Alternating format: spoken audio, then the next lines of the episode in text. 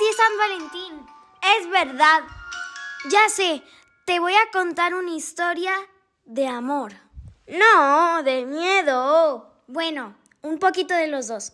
La historia se llama La enamorada cautiva. Se dice que el amor espera por siempre. Hace unos pocos años, en la ciudad de Morelia, Michoacán, en México, llegó Valentina a estudiar en la Universidad de Morelia. Ella era una joven de, de 18 años que había nacido en un pueblo cercano y había ido con mucha ilusión a estudiar en la capital del estado de Michoacán. Bueno, en realidad sí le interesaba estudiar, pero es que también estaba enamorada de Ricardo, su novio, quien había decidido mudarse a Morelia a estudiar.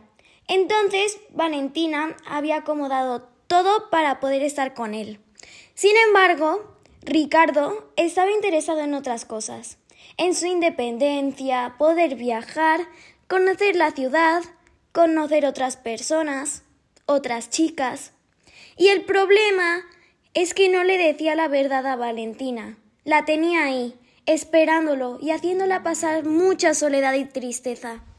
Pobre Valentina. Sí, porque además estaba lejos de su familia.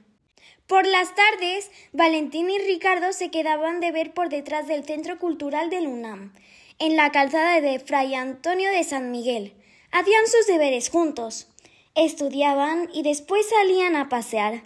A veces quedaban con otros amigos, pero cada vez se veían menos. Ricardo empezaba a poner pretextos.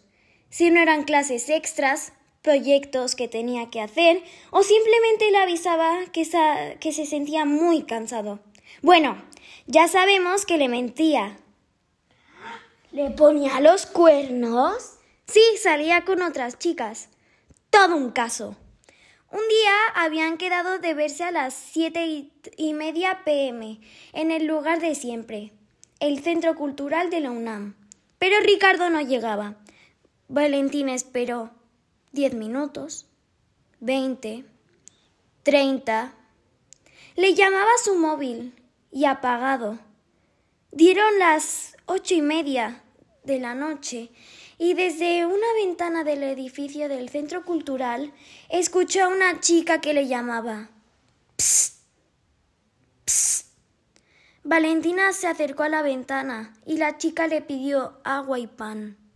No sé si lo has visto, pero el Centro Cultural de la UNAM es un edificio muy antiguo, de la, de la época virreinal, la fachada está actualmente pintada de rojo terracota. Las ventanas superiores, enmarcadas en cantera, son grandes y cuentan con balcones de trabajos ornamentados de hierro forjado, que proporcionan un espacio exterior para observar la calle. El sótano, muy importante, está ubicado a nivel de la calle, es una característica distintiva de la construcción. Las ventanas del sótano son robustas, con rejas de hierro forjado que las atraviesan, ofreciendo seguridad y permitiendo la entrada de la luz de día y ventilación. Estas ventanas son altas y estrechas, enmarcadas también de cantera. ¿Qué es cantera? Es un tipo de piedra que se utiliza para adornar edificios.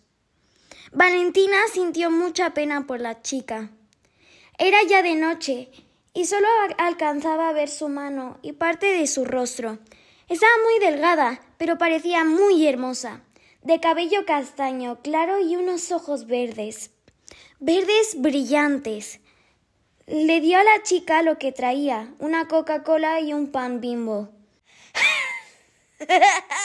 un pan bimbo. La chica sacó su delgada mano por la ventana y a través de la reja e introdujo la comida en el sótano. Dio gracias y se fue.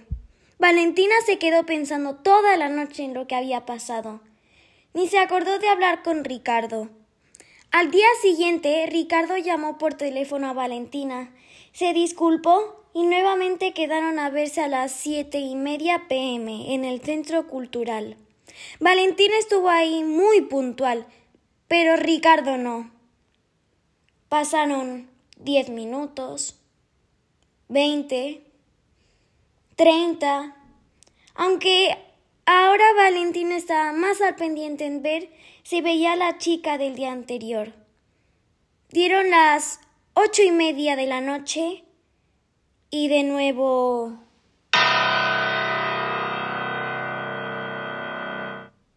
Ricardo apareció. En un principio él se disculpó, pero después empezaron a discutir. Él le dijo cosas muy hirientes y luego se marchó. Valentina estaba muy triste y se sentó recargada en la pared llorando. En eso escuchó de nuevo a la chica que le llamaba. Psst, psst. Valentina se acercó a la ventana y la chica le agradeció la comida del día anterior. Le dijo que se llamaba Leonor y le dio algunos consejos de amor, que debía escoger a su chico con mucha sabiduría, a un hombre caballeroso, educado, que le respete, que nunca le diga una mentira y que no sea capaz de lastimarla y sobre todo que la ame. Continuó diciendo que ella estaba profundamente enamorada, que pronto vendría su capitán por ella y se casarían. De pronto escuchó que alguien se acercaba y Leonor se fue rápidamente, sin despedirse. Extrañamente, Valentina se sintió mucho mejor, aún sin conocer bien a la chica. Al día siguiente, Ricardo le llamó, disculpándose de nuevo, y le pidió verse de nuevo por la tarde. Pero Valentina tenía otra energía. Ahora quería aprender cosas nuevas, viajar, conocer el amor verdadero. Así que aceptó verse con Ricardo a las siete y media pm. Pero ella llegó mucho antes y entró al centro cultural. Se puso a investigar sobre los talleres que impartían allí, así que tomó folletos de pintura, de instrumentos musicales. Casualmente escuchó la conversación entre dos mujeres que salían de un taller. Una de ellas venía diciendo Vámonos, porque de noche asustan. Y la otra respondió Ja, ja, sí, no se nos vaya a aparecer la mano en la reja. Valentina las detuvo y les preguntó a qué se referían con eso de la mano en la reja. Ellas se veían muy extrañadas. Le preguntaron ¿No conoces la leyenda de la mano en la reja? ¿La historia de amor de Leonor? Y continuaron contando la historia. Sí, Iker, cuéntala tú. ¡Eh! La leyenda se ha contado de generación en generación, pero sucedió hace más de 200 años, en la antigua y majestuosa ciudad de Valladolid, hoy conocida como Morelia, en México. En tiempos del virreinato llegó de España don Juan Núñez de Castro con su esposa y su única hija, Leonor. Aún en España, don Juan sufrió la pérdida de su amada esposa, poco después de dar a luz a Leonor, dejándolo solo para criar a su pequeña. En busca de consuelo y una nueva madre para Leonor, don Juan se casó con doña Margarita, una mujer de noble cuna, pero de corazón frío y envidioso. Don Juan llevó a su familia a vivir a Valladolid, buscando mejorar su fortuna en los negocios, y se trasladaron a una casona en la calzada de Fray Antonio de San Miguel. Con el paso del tiempo, la hija de don Juan se convirtió en, en, una joven de inigualable belleza y bondad. Pero a medida que el comercio de don Juan florecía, también tenía que salir de viaje por largas temporadas, mientras crecía la maldad en el corazón de doña Margarita, especialmente hacia la inocente Leonor, a quien solo permitía salir de casa los domingos para asistir a misa. Fue en una de estas salidas cuando el destino tejió su más inesperada trama. Leonor conoció al valiente capitán Manrique de la Serna y Frías, y sus corazones se entrelazaron de inmediato, y en la oscuridad del sótano de su hogar, a través de la ventana, prometieron amor eterno, soñando con el día en que podrían unir sus vidas.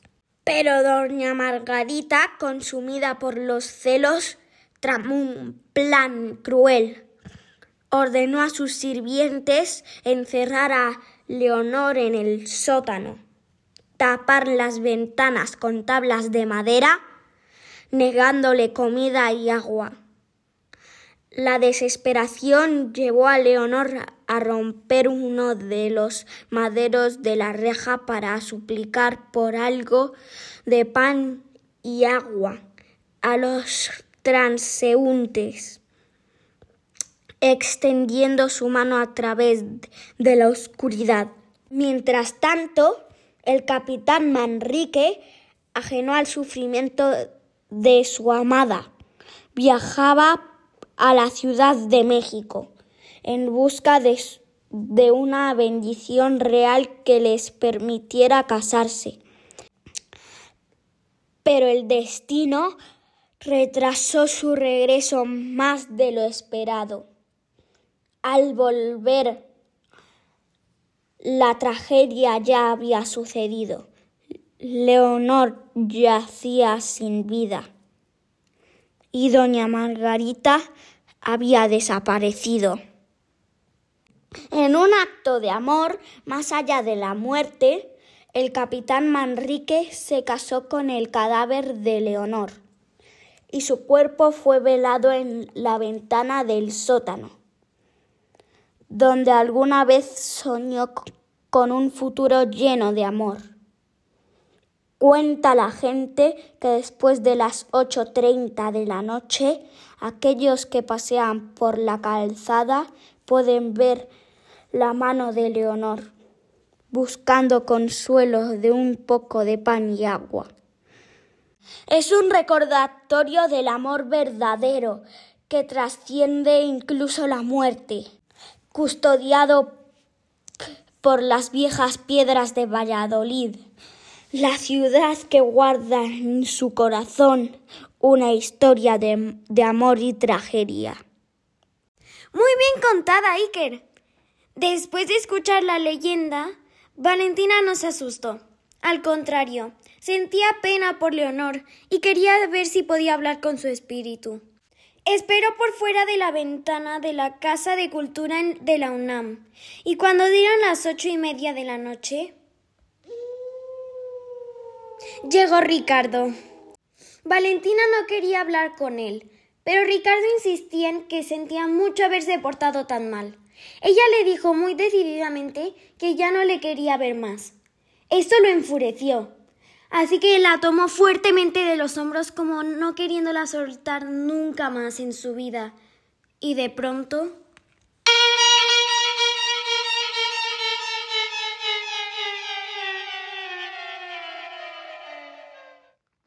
Un viento muy fuerte golpeó a Ricardo por la espalda, haciéndolo caer. Cuando Ricardo se giró desde el piso para ver lo que lo había golpeado, apareció Leonor, que se dirigió hacia él y cuya belleza desapareció rápidamente para convertirse en una figura cadavérica, soltando un grito estremecedor. El espíritu de Leonor lo atravesó sin hacerle ningún daño físico. Pero Ricardo Nunca pudo olvidar esa experiencia y dejó a Valentina en paz. Valentina no volvió a ver a Leonor, pero por primera vez en mucho tiempo se sintió liberada. Continuó sus estudios y encontró el amor de su vida en un viaje a Ecuador. Aquellas valientes almas que se aventuran a caminar por la calzada aún susurran que, entre las sombras, al caer el manto de la noche, Justo cuando el reloj marca las ocho y media, una visión escalofriante emerge de la oscuridad.